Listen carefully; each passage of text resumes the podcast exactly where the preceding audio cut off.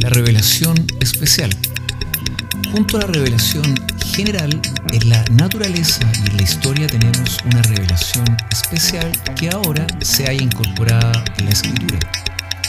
La Biblia es por excelencia el libro de la revelación especial. En esta revelación las palabras y hechos van juntos.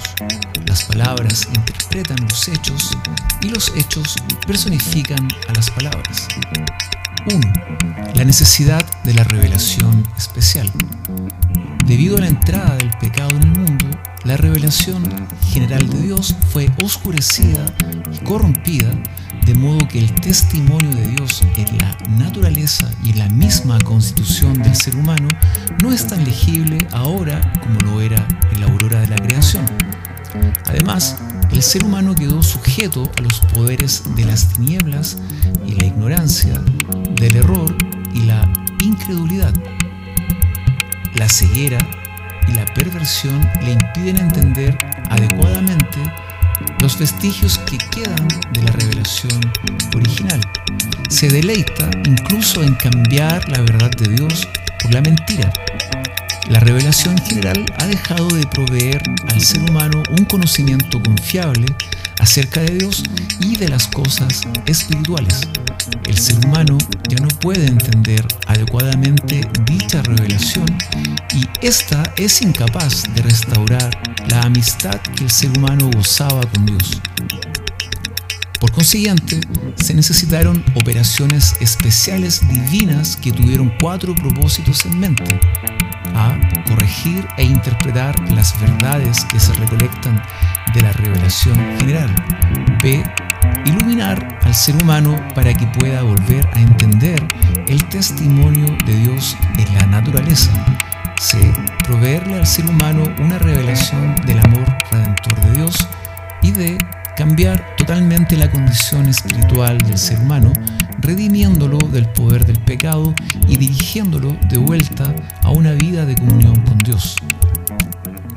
2 los medios para comunicar la revelación especial. En general, los medios que Dios usa para comunicar su revelación especial pueden resumirse en tres clases. Teofanías o manifestaciones visibles de Dios. Según la escritura, Dios no es solamente un Dios distante, sino también un Dios cercano. En el tiempo del Antiguo Testamento, Dios habitó simbólicamente entre los querubines. Salmos 81, 99, 1. Manifestó su presencia en llamas de fuego y entre densas nubes. Génesis 15, 17. Éxodo 3, 2, 19, 9. Salmos 78, 14, 99, 7. En tempestades, y en un suave murmullo, Primera de Reyes 19:12. Todas estas fueron muestras de su presencia en las cuales reveló algo de su gloria. Entre las apariciones del Antiguo Testamento, la del ángel del Señor ocupa un lugar especial. Es indudable que este ángel no fue un ser creado.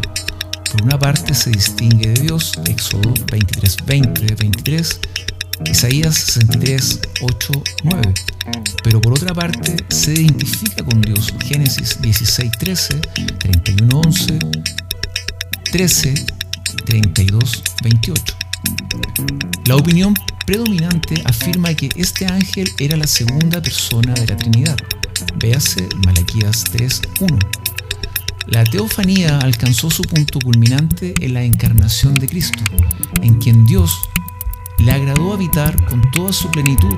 Colosenses 1.19, 2.9.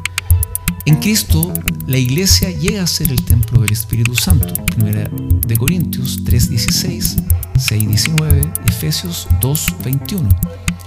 La presencia de Dios entre los seres humanos alcanzará una mayor realización cuando la nueva Jerusalén descienda del cielo y Dios erija su tabernáculo en medio de ellos. B. Comunicaciones directas. Dios comunicó de varias maneras sus pensamientos y su voluntad a los seres humanos. En ocasiones habló con voz audible a los mediadores humanos de su revelación.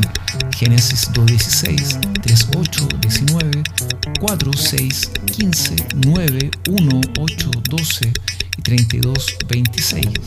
Éxodo 19.9. Entre otros casos se valió de medios como el sorteo y el Urim y el Tumim. Primera de Samuel 10.20 21, Primera de Crónicas 24, 5, 31. Los sueños eran un medio de revelación muy común. Números 12.6, Deuteronomio 13.1.6. Y se usaron también en revelaciones a no israelitas.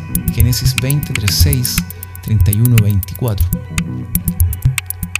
Las visiones eran una forma de revelación parecidas a los sueños, aunque superiores estas eran muy comunes en el caso de los profetas.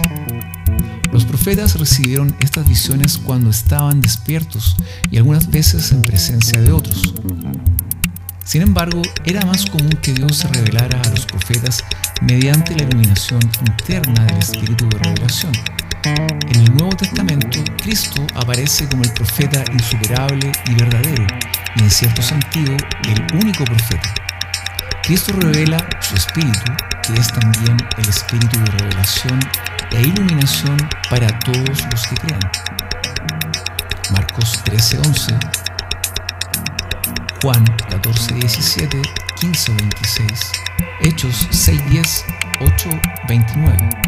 En Cristo todos los que le pertenecen han recibido la unción del Santo y conocen la verdad. Primera de Juan 2:20. C. Milagros. Según la escritura, Dios se revela también por medio de milagros. Es importante estudiar los milagros de la Biblia desde este punto de vista. Si bien es cierto que los milagros generan asombro, no equivalen a los supuestos milagros de las religiones no cristianas, los cuales son básicamente prodigios que producen asombro en los seres humanos. Los milagros son sobre todo manifestaciones de un poder especial de parte de Dios, son muestras de la presencia especial de Dios y sirven muchas veces para simbolizar verdades espirituales. Los milagros se subordinan a la gran obra de redención en calidad de manifestaciones del reino de Dios que se sigue realizando. Por consiguiente, sirven muchas veces para castigar a los malvados y para ayudar o rescatar al pueblo de Dios. Los milagros confirman las palabras de la profecía y señalan el nuevo orden que Dios está estableciendo. Además, los milagros de la escritura alcanzan su grado más elevado en la encarnación, el milagro más grande y central de todos. En Cristo, el milagro absoluto, todas las cosas son restauradas y se devuelve a la creación su belleza original.